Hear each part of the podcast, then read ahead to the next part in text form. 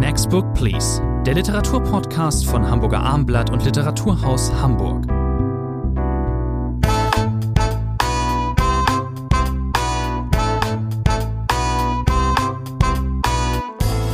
Herzlich willkommen. Next Book Please, der Literaturpodcast von Hamburger Abendblatt und Literaturhaus Hamburg. Die fünfte Ausgabe heute wieder mit vier Titeln. In folgender Reihenfolge besprechen Rainer Moritz und ich, Thomas André, auf Erden sind wir kurz grandios von Ocean Wong, erschienen im Hansa Verlag. Dann Matthias Brands ähm, Romandebüt Blackbird erschienen bei Kiwi, Kathy Pages All unsere besten Jahre erschienen bei Wagenbach und zum Schluss Karen Köhlers äh, Romandebüt Miroloy ebenfalls erschienen bei Hansa. Herr Morris, Ocean Wong, auf Erden sind wir kurz grandios. Als ich ähm, die Vorschau des ähm, Herbstprogrammes ähm, vom Literaturhaus, des Veranstaltungsprogrammes durchsah und dieser Namen aufploppte, dachte ich kurz Donnerwetter. Da hat sich der Moritz eines der heißesten Tickets gezogen sozusagen und äh, sag mal einfach Gratulation. Das ist ein Autor, der derzeit in aller Munde ist. Ähm, ich denke, mit der Gratulation liege ich eigentlich ganz richtig, oder? Es gehört auch immer ein bisschen Glück dazu beim Planen, aber natürlich, wenn man auch den amerikanischen Buchmarkt mit einem Auge zumindest verfolgt, dann konnte man sehen, dieses Buch hat, äh, dieser Autor hat viel Aufsehen im Vorfelde erregt. Natürlich hat, wie es sich gehört, auch sein deutscher Verlag Hansa ordentlich getrommelt, hat versucht, das Buch gut zu platzieren. Aber wenn man nur ein wenig äh, auch in den Originaltext reingeschaut hat, in die Pressestimmen äh, in den USA, hineingeschaut hat, dann hat man gesehen, das ist ein Buch, wie man es nicht alle Tage hat, äh, allein thematisch, allein von der Figur des Autors ja auch ein Autorentypus, der gut in unsere äh, Zeit passt. Dieser junge 1988 geborene, der als Lyriker begonnen hat, auch ein Lyrikband, der viel Resonanz gefunden hat in den Und wird USA. auch bald auf Deutsch erscheinen. Der wird auf Deutsch so auch ist. erscheinen. Also insofern äh, war das keine Frage, dass man, wenn dieser Autor dann unterwegs ist, wenn der Verlag äh, sich entscheidet, ihn nach Deutschland zu holen, dass wir da versucht haben, schnell zuzugreifen. Das hat sich schnell ergeben.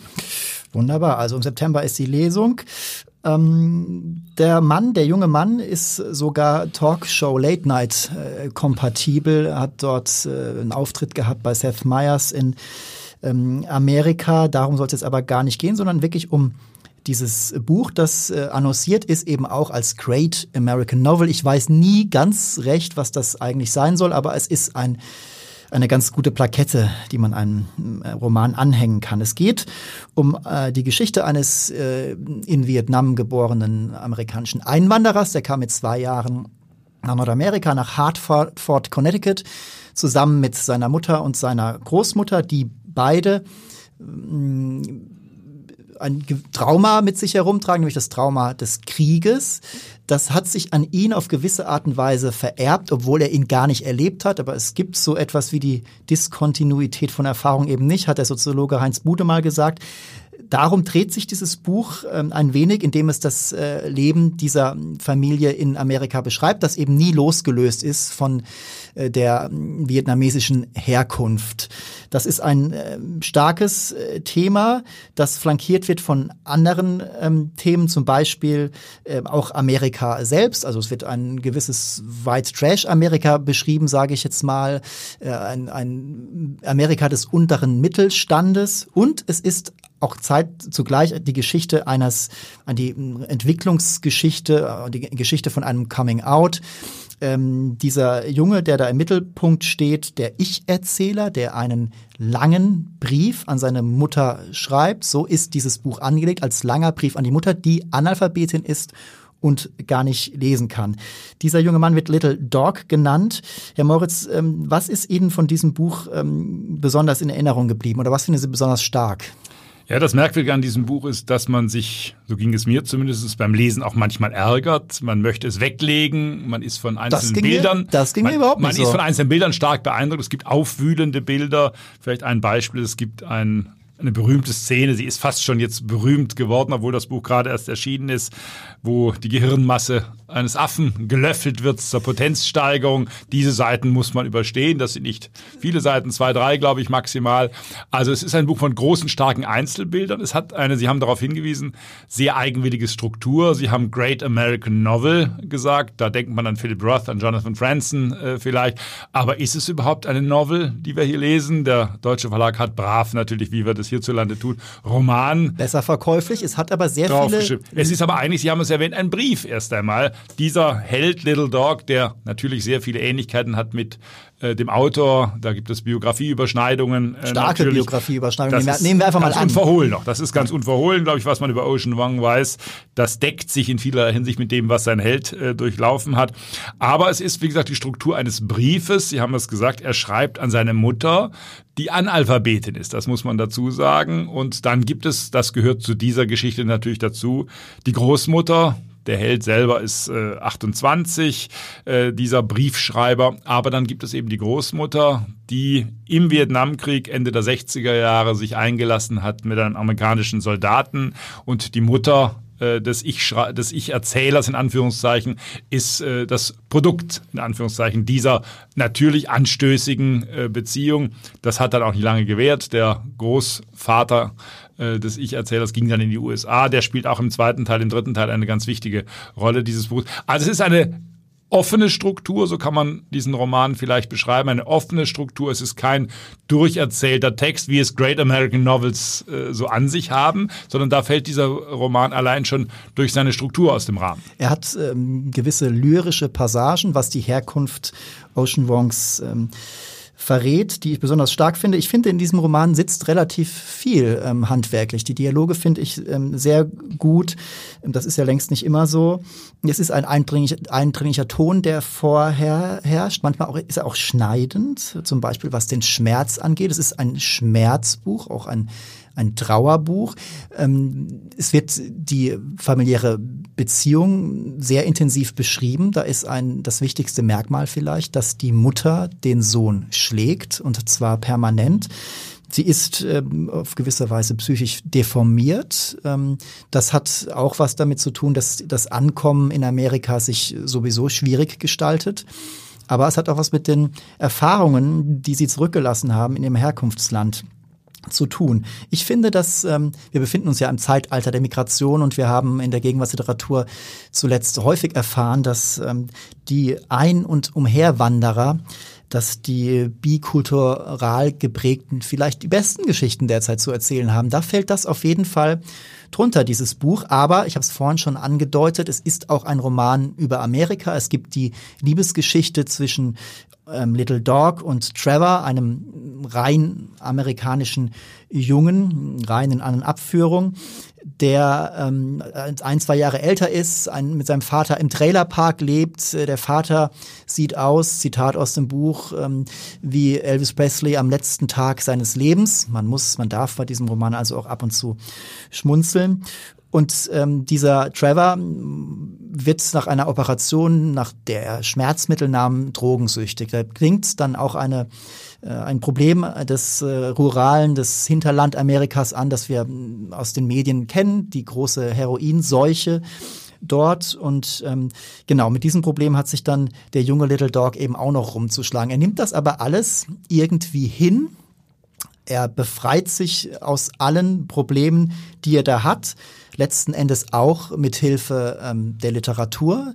Das, äh, und da sind wir eben. Es ist eine Aufsteigergeschichte, wenn man so will. Ocean Wong so kann man das lässt sagen. seine Figur sagen, ach, ich wollte das gar nicht in diesem Brief erwähnen. Es wird dann doch erwähnt letztlich. Also eine der vielen auch rhetorischen Kniffe, äh, die dieser Roman aufweist.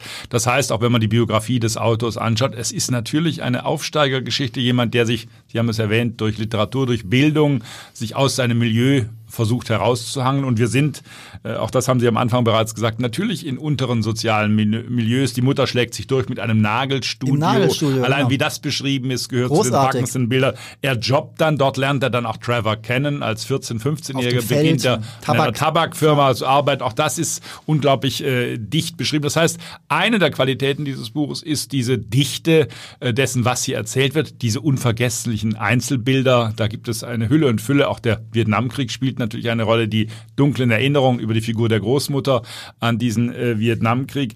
Und es ist natürlich ein Buch, und da kann man sicherlich äh, ein wenig darüber streiten. Jetzt bin ich gespannt. Wie gelungen man das findet, ein hochreflektiertes Buch. Das heißt, der Autor will uns gar keine Great American Novel erzählen. Das ist, glaube ich, ein großer Irrtum, sondern er unterbricht sich auch immer wieder. Wir haben intellektuelle Figuren, die eine zentrale Rolle spielen. Roland Barthes, der französische Intellektuelle, das Tagebuch der Trauer beispielsweise, Albert Camus mit seiner Mutterbeziehung. Also Hat es wird immer wieder gar- Es Und wird ich, auch unter, und ich unterbreche Sie jetzt. Ja. Tut mir leid. Ich finde genau diese Teile finde ich wohl abgeschmeckt sozusagen. Sie stören mich im Gegenteil. Sie sind so eingewoben in den Text, dass sie sich natürlich da einfügen.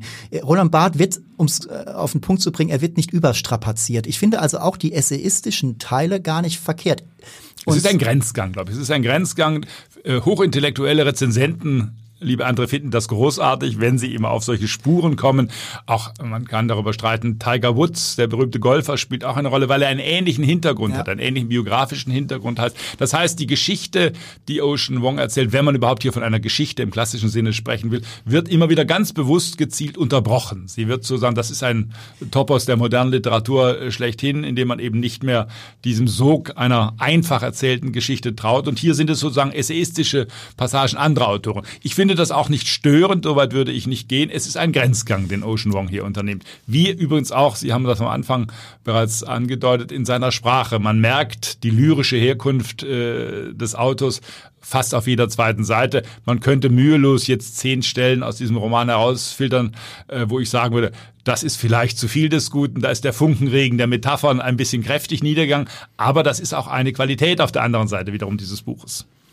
Es ist ein Buch, das nicht aller Tage geschrieben wird und äh, deswegen gebe ich auch satte neun Punkte. Jetzt bin ich gespannt, Herr Ich halte mich ein wenig zurück und gebe acht Punkte für diesen Roman. Na, immerhin.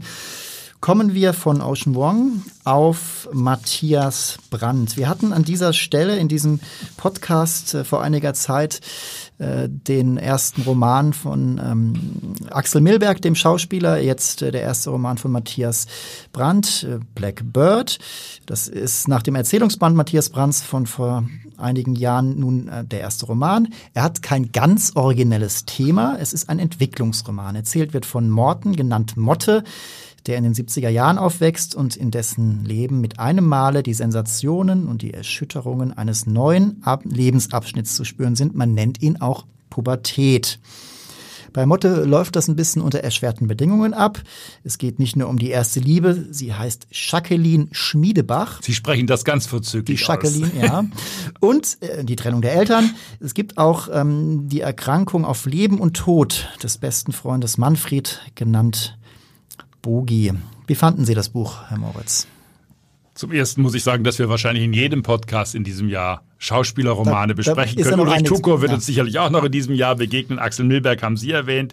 Nein, man muss bei Matthias Brandt vielleicht, bevor wir auf den Text eingehen, zwei Worte dazu sagen. Er gehört ja zu jenen Schauspielern, die, so hat man den Eindruck, von allen geliebt werden. Mir begegnet kaum ein Mensch, der sagt, äh, er findet Matthias Brandt als Schauspieler nicht gut, ob als Kommissar oder in anderen Rollen.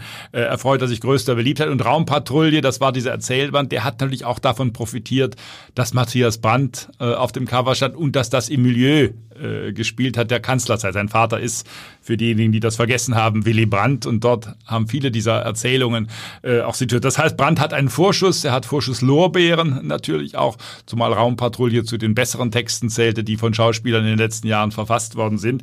Und nun äh, dieses Buch, dieser ja, was ist es? Sie haben gesagt, Pubertätsroman, 70er Jahre sind wir.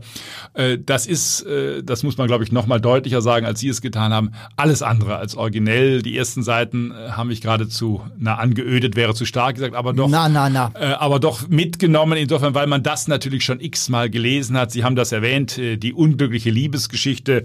Er verliebt sich in diese Jacqueline. Es sieht erst danach aus, das würde sogar klappen. Er traut sich einen Brief zu schreiben. Der ist sogar noch faximiliert in diesen Roman integriert, dieses Briefkonzept äh, des jungen äh, Motte äh, Schumacher. Dann kommt es zu einem Kinobesuch.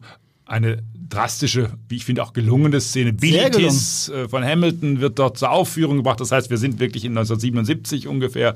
Man kann das dadurch ganz gut äh, platzieren. Aber dann plötzlich kommt ein anderer Junge, der hat die besseren Chancen. Ein es englischer Austausch. Grauenvoll. Eine Katastrophe. Man fühlt sich sofort an eigene Erlebnisse natürlich in dieser Zeit erinnert. Aber das ist natürlich auch ein Problem dieses Buches. Es hat eine ungeheure Austauschbarkeit äh, dieser Szene. Ja, ich muss gleich an dieser Stelle mal gestehen, dass ich eine durchaus eine Schwäche äh, für dieses Genre habe, so nenne ich es jetzt mal. Es ist das Genre des Jugendbuchs für Erwachsene. Da fällt auch Chick von Herrndorf drunter. Der Sound dieses Buchs hat mich auch manchmal leicht an Sven Regner erinnert. Das, ähm, das Buch ist teilstellenweise sehr komisch, was mit der Altklugheit des Protagonisten zu tun hat. Ohne diese würde es nicht äh, gehen.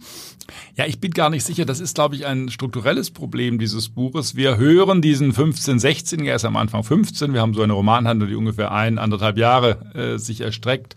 Bis hin, das kann man, glaube ich, äh, verraten, bis es zum Tod äh, dieses Freundes Bogi ah, Ich äh, nicht verraten, aber Ich glaube, das muss man verraten. Man hat als Leser aber auch die Ahnung ja, sehr früh, das, dass das, das nicht gut ausgeht. So wie man Angst hat, dass das mit, wie haben Sie gesagt, Jacqueline auch nicht gut endet, so weiß man leider, dass dieses auch tragisch enden wird, was äh, der an einer seltenen Lymphkrankheit leidet, sich aufzurappeln scheint, aber dann äh, am Ende des Romans. Und das nimmt weite Teile ein, das darf man nicht unterschätzen. Ja, Im Schluss, diese, auch die Beerdigung, das Verarbeiten des Todes.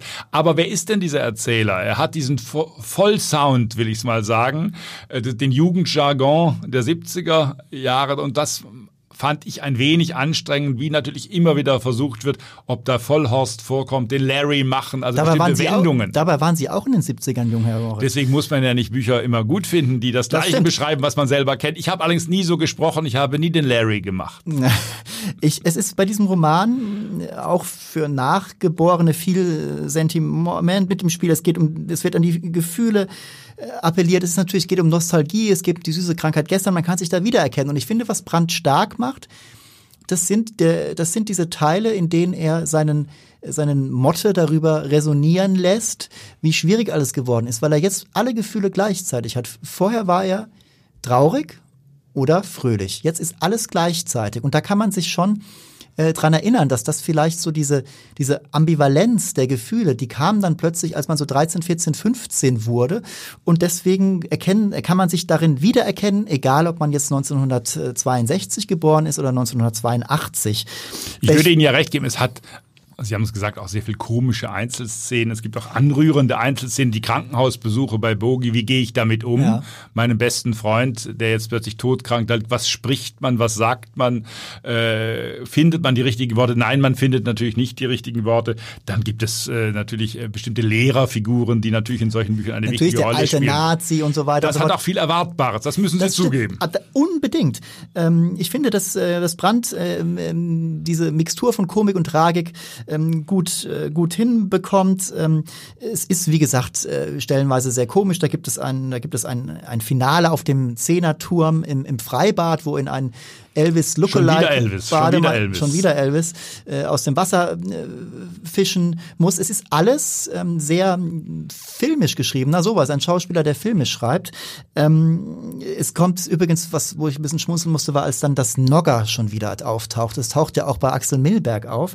Ähm, da muss ich jetzt aber sagen, diesen Vergleich, den kann ich jetzt Milberg nicht ersparen. Ähm, Matthias Brandt ist ein, äh, auch wenn es wenig originell ist, äh, ein, äh, durch, ein literarisch schreibender Autor. Das ähm, möchte ich an dieser Stelle ganz klar äh, festhalten. Ich ähm, ähm, würde aber eigentlich sagen, wir reden jetzt, man kann über diesen Roman gar nicht so viel reden. Und das gibt's äh, eigentlich schon, schon einen, durchaus einen, äh, einen Eindruck, ähm, dass wir es eben mit wir einem... Wir sollten, Herr Andre, so freundlich sein, zum Titel vielleicht noch zwei äh, Dinge zusammen. Blackbird, das ist einerseits ein Beatles-Song äh, natürlich, darauf wird angespielt. Das ist aber auch äh, sozusagen die Amselfelder-Umschreibung. Es gibt dieses berühmte Getränk Amselfelder, mhm. das hat sich in bestimmten äh, Jahrzehnten größter Beliebtheit erfreut. Das war auch ein sehr günstiger Wein, den möchte man heute vielleicht nicht mehr wirklich trinken. Und der wird eben als Blackbird Fielder, der Amselfelder, äh, umschrieben. Also viele komische Elemente, ich finde viel Erwartbares, alles aus der Perspektive. Das ist, glaube ich, ein Problem des Buches, des 15-, 16-Jährigen. Bestimmt von heute aus ist es kein Erzähler, der sozusagen draufschaut auf diesen 15-Jährigen. Äh, Brandt versucht, in dieser Sphäre, in diesem Kosmos seines Helden zu bleiben, was dann äh, ab und zu für mich so klang, ja, nun will ich aber auch jede Wendung, alles das, was in den mhm. 70ern gesagt wurde, auch noch unbedingt reinhauen in den Text. Wenn 10 die Höchstpunktzahl ist, wie viel geben Sie für Punkte? Dann geben wir eine gute 5. Ich würde Summa, Summa summarum sechs Punkte geben, aber ich gebe noch einen Bonuspunkt dazu, also sieben, denn äh, Brandt, Was ist der Bonuspunkt? Brandt gibt zwei, zwei seiner Helden die Nachnamen Borowka und Votava und ich finde das an dieser Stelle selbstverständlich fußballgeschmackliche Erwägungen ausdrücklich erlaubt sind. Deswegen sieben Punkte. Kommen wir zum dritten Titel heute. Das ist Kathy Pages All unsere besten Jahre. Im Tradition Sind Sie ganz sicher, dass das beste Jahre heißt? Habe ich schon wieder. Ich habe alle unsere Jahre notiert. Vielleicht habe ich es aber auch falsch notiert. Wir werden das den Hörerinnen und Hörern überlassen, uns prüfen, ob dieser Roman von Katie Page, der im Original übrigens ganz anders heißt, all unsere Jahre oder all unsere besten Jahre. Ich will Ihnen nicht widersprechen, aber ich kann es Ihnen jetzt auch nicht sagen. Dürfen Sie, äh, auf jeden Fall. Ähm, wir werden es jetzt gleich rausfinden. Es ist der achte Roman der Autorin, äh, der erste, der auf Deutsch erscheint. Ähm, das ist aus meiner Sicht äh, eine schöne Entdeckung. Stimmen Sie mir dazu, Herr Moritz? Ja, eine hochangenehme Entdeckung. Das hat schon ein bisschen mit dem Schwerpunkt 2020 auf der Frankfurter Buchmesse zu tun. Kanada wird das Schwerpunktland sein, was uns in Frankfurt äh, im Herbst 2020 begegnen wird. Und die Autorin ist in Großbritannien geboren, dort aufgewachsen, lebt aber seit etlichen Jahren in der Nähe von Vancouver, äh, ist also quasi auch jetzt eine kanadische äh, Autorin. Das mag dazu geführt haben, dass wir sie bislang, sie ist 60 Jahre alt, noch kein Buch erschienen ist. Und dann kommt dieser große Eheroman. Vielleicht kann man dieses, diesen Aufkleber am besten äh, verwenden. Harry und Evelyn Miles heißen die beiden Hauptfiguren. Ein Ehepaar, das sich kennenlernt in der Zwischenkriegszeit zwischen dem Ersten und Zweiten äh, Weltkrieg. Der Erste Weltkrieg spielt am Anfang noch eine wichtige Rolle. Dann wird der Zweite Weltkrieg kommen. Wir verfolgen dieses Ehepaar. Die beiden heiraten sehr früh. Er ist Soldat dann in Nordafrika im Zweiten äh, Weltkrieg, schreibt Briefe. Und das ist ein sehr ungewöhnliches Paar, das, wie gesagt, jung heiratet. Drei Mädchen haben wird, ganz unterschiedlichster äh, Couleur. Und äh, man denkt, ja, nun gibt es Eheromane in der europäischen Literatur äh, seit Flaubert, äh, seit Effi Briest äh, vielleicht genügend, auch in der Gegenwartsliteratur. Aber für mich war das ganz Erstaunliche, wie es Kathy Page gelingt, äh, diese Ehe unglaublich faszinierend zu beschreiben, bis hin man muss auch hier aufs Ende schon hinausblenden. Die beiden werden alt werden. Wir mhm. verfolgen sie über Jahrzehnte. Und am Ende wird Harry auf Wunsch seiner Frau in einem Altersheim landen. Es gibt in dieser Ehe äh, gute Jahre, vielleicht auch die besten Jahre. Ich habe eben nachgeguckt. Es das heißt in der Tat, all unsere Jahre. Das müssen wir jetzt auf jeden Fall noch ähm, dem Hörer mitteilen. Da lag ich falsch. All unsere Jahre. Also es gibt gute Jahre und äh, bessere Jahre und auch schlechtere Jahre. Das liegt ähm, insgesamt ähm, daran, dass es, dass diese Beziehung einem Wellental, durch ein Wellental geht sozusagen. Liegt natürlich daran an den Figuren selbst. Sie sind sehr unterschiedlich. Ähm, Harry wird beschrieben schon.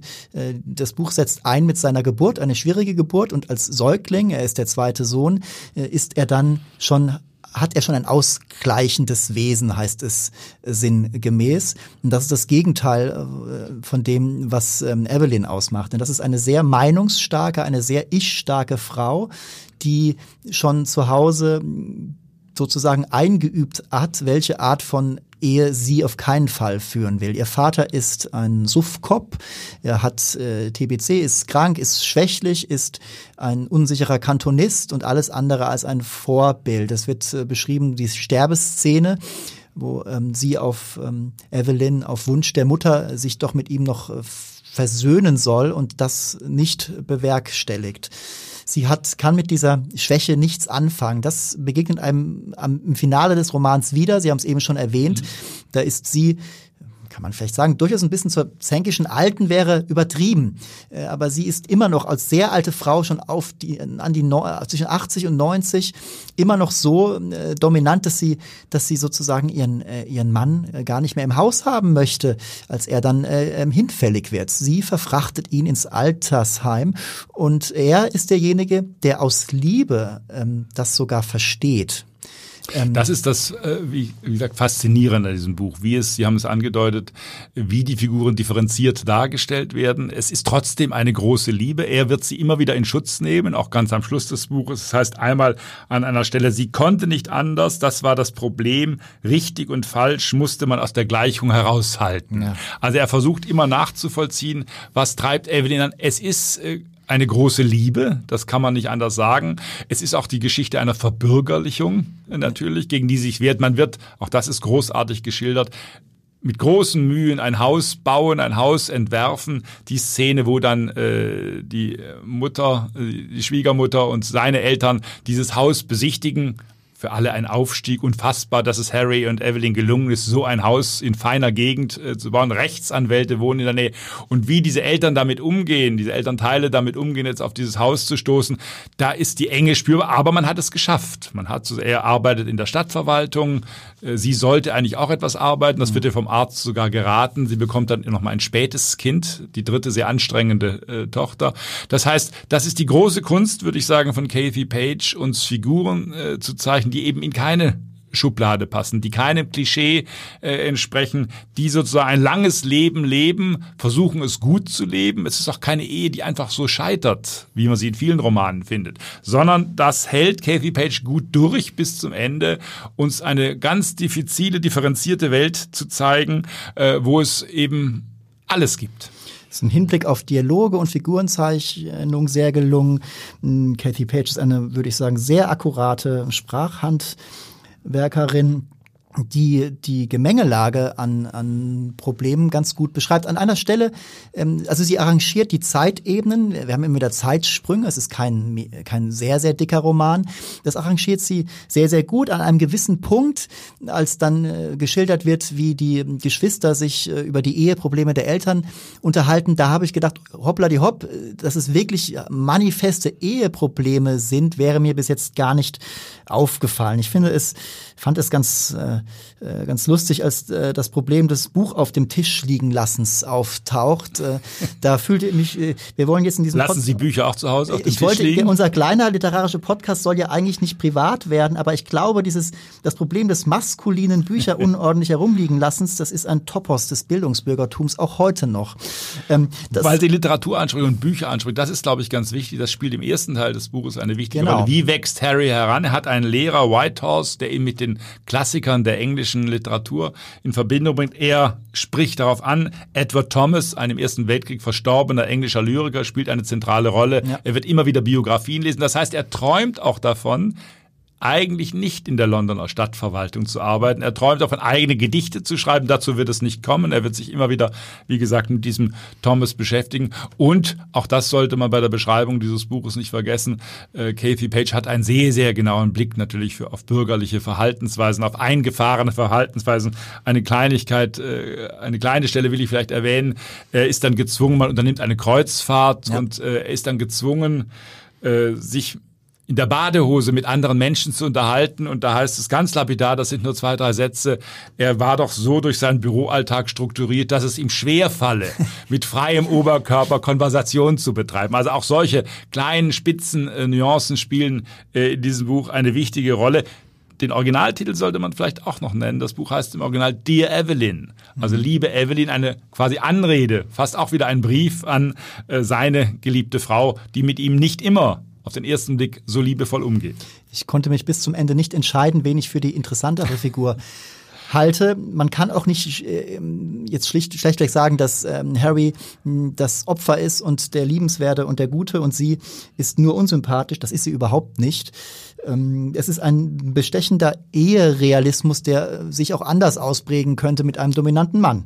Ähm, ich ähm, würde dieser Entdeckung, dieser späten Entdeckung einer ähm, angloamerikanischen, einer britischen, kanadischen Autorin. Ich würde, äh, ich würde diesem Buch starke sieben Punkte geben. Ich bleibe bei starken acht Punkten sogar. Das war für mich eine große Entdeckung. Next book, please. Last book, please für heute. Karen Köhlers Debütroman Miroloy. Das ist ähm, Karin Köhler, eine Hamburger Autorin, die vor einiger Zeit mit ihrem hübschen Erzählungsband Wir haben Raketen geangelt, einen ersten literarischen Ruhm verbuchen konnte. Jetzt Miroloy. Das ist ein Buch, das mich in mancherlei Hinsicht überrascht hat oder eben gerade nicht. Ähm, ich denke, dass über dieses Buch in diesem Herbst geredet werden wird. Wie ging es, wie erging es Ihnen beim Lesen, Herr Moritz? Ja, ich glaube, es ist ein Buch, was mit Spannung erwartet äh, worden ist. Wir haben Raketen geangelt, war ein großer Erfolg, auch ein Verkaufserfolg. Das ist ja nicht so häufig, dass ein Erzählungsband mhm. sich, glaube 30, 40.000 Mal äh, verkauft. Deswegen war man dann natürlich gespannt, was tut Karin Köhler nun, wenn sie auf die lange Form äh, geht, wenn sie also nicht sich in einzelne Geschichten verfangen kann. Die waren ja damals ganz unterschiedlicher Natur, haben ganz unterschiedliche Themen aufgeworfen. Äh, und ich muss sagen, mein erster Eindruck war Verstörung nach 50 mhm. Seiten. Äh, was ist das für ein merkwürdiges Buch? Warum macht Karin Köhler das? Habe ich mich 100 Seiten, 150 Seiten gefragt. Wir sind nämlich, ja auch das fällt schon schwierig, irgendwo das mutet griechisch an, was wir erleben, auch von den Mediterran Namen. mindestens. Genau. Mediterran. Wir sind in einem schönen Dorf auf einer schönen Schön Insel, Insel so, genau. die aber abgeschottet ist von der Realität. Ab und zu kommen Händler, kommen Fischer. Das heißt, wir leben nicht in einem utopischen Raum, aber doch auch in einer vorzeitlichen Welt, die mit Archa. unserer Zivilisation archaisch gar nichts zu tun hat. Und die zentrale Hauptfigur ist ein ausgesetztes äh, Mädchen, äh, eine 16-Jährige, die ein Findling war, die namenlos ist, die nun als wirklich krasse Außenseiterin, sie wird als Unglücksbringerin äh, verschrien, als Eselshure äh, verschrien. Sie findet Unterschlupf äh, im Bethaus dieses äh, Dorfes. Religion, religiöse Riten spielen eine wichtige Rolle. Also wir lernen dieses Dorf, äh, was mit modernen Dörfern äh, erstmal gar nichts zu tun hat, äh, Schritt für Schritt kennen. Also Karin Köhler entwickelt einen eigenen Kosmos. Das fand ich erstmal erstaunlich und verblüffend, äh, sich auf über 400 äh, Seiten ganz auf einen solchen Kosmos einzusetzen, auch Alltagsrituale zu beschreiben. Männer prägen diese Insel, das ist, glaube ich, ganz das wichtig. Das ist untertrieben ausgedrückt. Es gibt die Zivilisation, die heißt in der Sprache der Dörfler Drübenwelt, die Drübenwelt. Es gibt Abgesandte, Sie haben es erwähnt. Es gibt einen Arzt, der alle drei, vier Monate kommt. Es gibt einen Händler. Mit den Drübensachen können Sie auf der Insel aber nichts anfangen. Sie sind auch gar nicht gewünscht. Das ist eine erwünscht. Das ist eine archaische Welt, eine wie soll man sagen, mythische Welt und es ist, das sage ich jetzt einfach mal so, ein echtes Horrordorf. Ähm, äh, dort herrschen ähm, üble Sitten. Äh, es gibt äh, ähm, die Praxis der Steinigung, des an den Pfad stellens bei nicht Wohlverhalten. Die Heldin musste mal am Pfahl ähm, stehen. Ihr wurde, äh, ihr wurde, sie hat eine Beinverletzung äh, aus einer Bestrafung äh, davon getragen. Sie ist, wie Sie eben äh, sagten, eben die totale Außenseiterin. Sie ist der Sündenbock für alles. Es gibt einige wenige Verbündete. Einer ist der Betvater, so heißt in der Sprache dieser Menschen dort, der Pfarrer würde man ihn eigentlich nennen. Der Pfarrer ist eigentlich der, die modernste Gestalt in diesem Roman. Auch das ist eine Überraschung. Die Sprache der Menschen ist extrem kindlich das ist, äh, die werden eben alle auch im Stande der Unwissenheit äh, gehalten. Ähm, die Männer, manche Männer wissen durchaus, wie die Welt äh, beschaffen ist. Ähm, sie wollen diese Welt aber gar nicht auf diese Insel lassen. Es ist Schlüsselszene vielleicht äh, im zweiten Teil äh, des Romans. Äh, es gibt irgendeine ferne Regierung, der diese Insel auch untersteht. Und jetzt soll der Strom genau. auf die schöne Insel kommen. Und das ist ein ganz interessanter Kniff auch. Sie haben das beschrieben, das ist eine zurückgebliebene Welt, eine von Männern dominierte Welt, eine Welt mit grausamen äh, Bestrafungsritualen. Es gibt eine Schrift, die heilige Schrift sozusagen, die Korabel ja, äh, eine ja. Mischung aus Koran und Bibel äh, kann man das zumindest lesen, die sozusagen die Gesetze vorgibt. Die wird an einer Schlüsselstelle dann, als der Bethausvater stirbt, auch verändert. Sie wird noch männlicher mhm. äh, gemacht. Aber die Stromepisode ist insofern eine Schlüsselszene des Buches, weil man natürlich plötzlich auch sagt, ja, vielleicht seid ihr sehr schlau, dass ihr den Strom nicht zu euch lasst. Das ist ja genau diese böse Zivilisation, die Kühlschränke. Mhm die dann plötzlich über diese Insel zu kommen scheint. Aber man merkt zugleich, die Faszination ist auch nicht zu tilgen. Die Frauen erkennen sofort Waschmaschinen. Wie schön wäre das für mein Leben. Es, kann, könnte man nun drüber spotten, dass, dass die Frauen halt nur von, von Haushaltsgeräten äh, äh, sprechen können. Aber das ist, ähm, das ist nur konsequent, denn ich sage es mal einfach, was Karen Köhler in diesem Roman beschreibt, das ist der Prototyp aller ähm, misogynen, sexistischen und frauenunterdrückenden Gesellschaften. Das ist ähm, eine quasi die, äh, die Urgeschichte, in, dem sich, in der sich vielleicht unsere Gegenwart wie im Zerspiegel ähm, ähm, zeigt. Wir leben im, in der MeToo-Epoche, kann man es noch nicht nennen, aber das ist ein Thema. Ich konnte nicht anders, als diesen Roman eben äh, als Kommentar der MeToo-Debatte äh, zu lesen. Dazu passt, dass ausgerechnet diese Heldin, die eben total deklassiert ist, dass die nun sich heranmacht, äh, zu emanzipieren. Sie gibt sich selbst, sie, die keinen Namen haben darf, gibt sich selbst einen Namen. Sie hat eine, sie geht eine Liebes. Das wird aber nun auch höchste Zeit der andere, dass wir auf diesen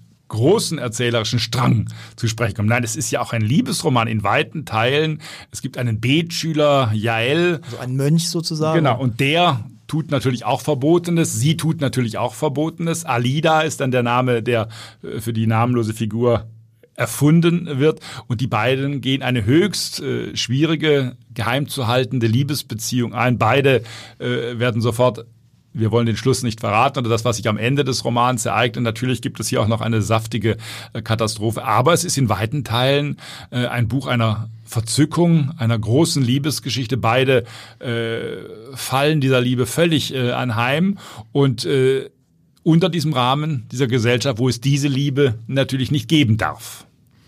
Es ist am, ähm, wir wollen, wie gesagt, das Ende nicht verraten, aber das Ende verrät auch durchaus etwas über die Machart dieses Romans. Es ist ein fesselnd geschriebener Roman, dramaturgisch äh, geschickt, ähm, viel Action auch sozusagen. Ähm, am Ende fühlt man sich als, äh, wir können so viel sagen, dass, ähm, dass die Heldin äh, als eine Art Rachegöttin auftritt und äh, ähm, das äh, mit, äh, mit, mit dem Feuer gegen das Dorf zu Felde zieht. Man wähnt sich fast ein bisschen wie in Game of Thrones. So saftig ist die Handlung auch an ähm, in diesem. Und äh, das, es gibt einfach in dieser merkwürdigen Welt, und ich glaube, man muss als Leserin, als Leser äh, sich 100, 150 Seiten auch äh, selber an die Kandare nehmen, sagen, jetzt lasse ich mich auf diese Welt ein. Ich glaube, erst dann funktioniert äh, dieser Roman.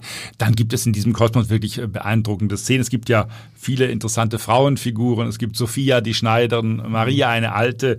Äh, man geht heimlich zum Meer, man darf natürlich nicht zum Meer. Das sind wunderbar auch poetisch, wie ich finde, gelungene Szenen, äh, wo sie dann mit dieser alten Frau das Schwimmen äh, lernt, wie man das Meer ertastet, wie sich das Lebensgefühl plötzlich ändert, äh, als man das Verbotene tut und äh, sich davon macht und im Meer zu schwimmen beginnt. Also da funktioniert dieser Kosmos, diese erfundene Welt eben nicht nur unter MeToo-Perspektiven, sondern er funktioniert auch durch seine Bilder, durch dieses langsame Herantasten, sich langsame im wahrsten Wortsinne sich freischwimmen ob man diesem Roman jetzt eine Aktualität ähm, attestiert oder nicht. Ähm, ich finde, dass er ähm, sehr, sehr gut ähm, gearbeitet ist, was die Autorin erzählen will, was sie zeigen will. Das zeigt sie sehr geschickt. Es ist ein, ein wirklich spannender, hochspannender, fesselnder Roman und wie ich eingangs sagte, über den wird dieses Jahr geredet werden. Wie viele Punkte geben Sie, Herr Moritz? Ich gebe sieben Punkte. Ich gebe sogar acht Punkte für Karen Köhlers Miroloy. Das war die fünfte Episode unseres Podcasts. Rainer Moritz und ich wünschen allen Zuhörern gutes Lesen.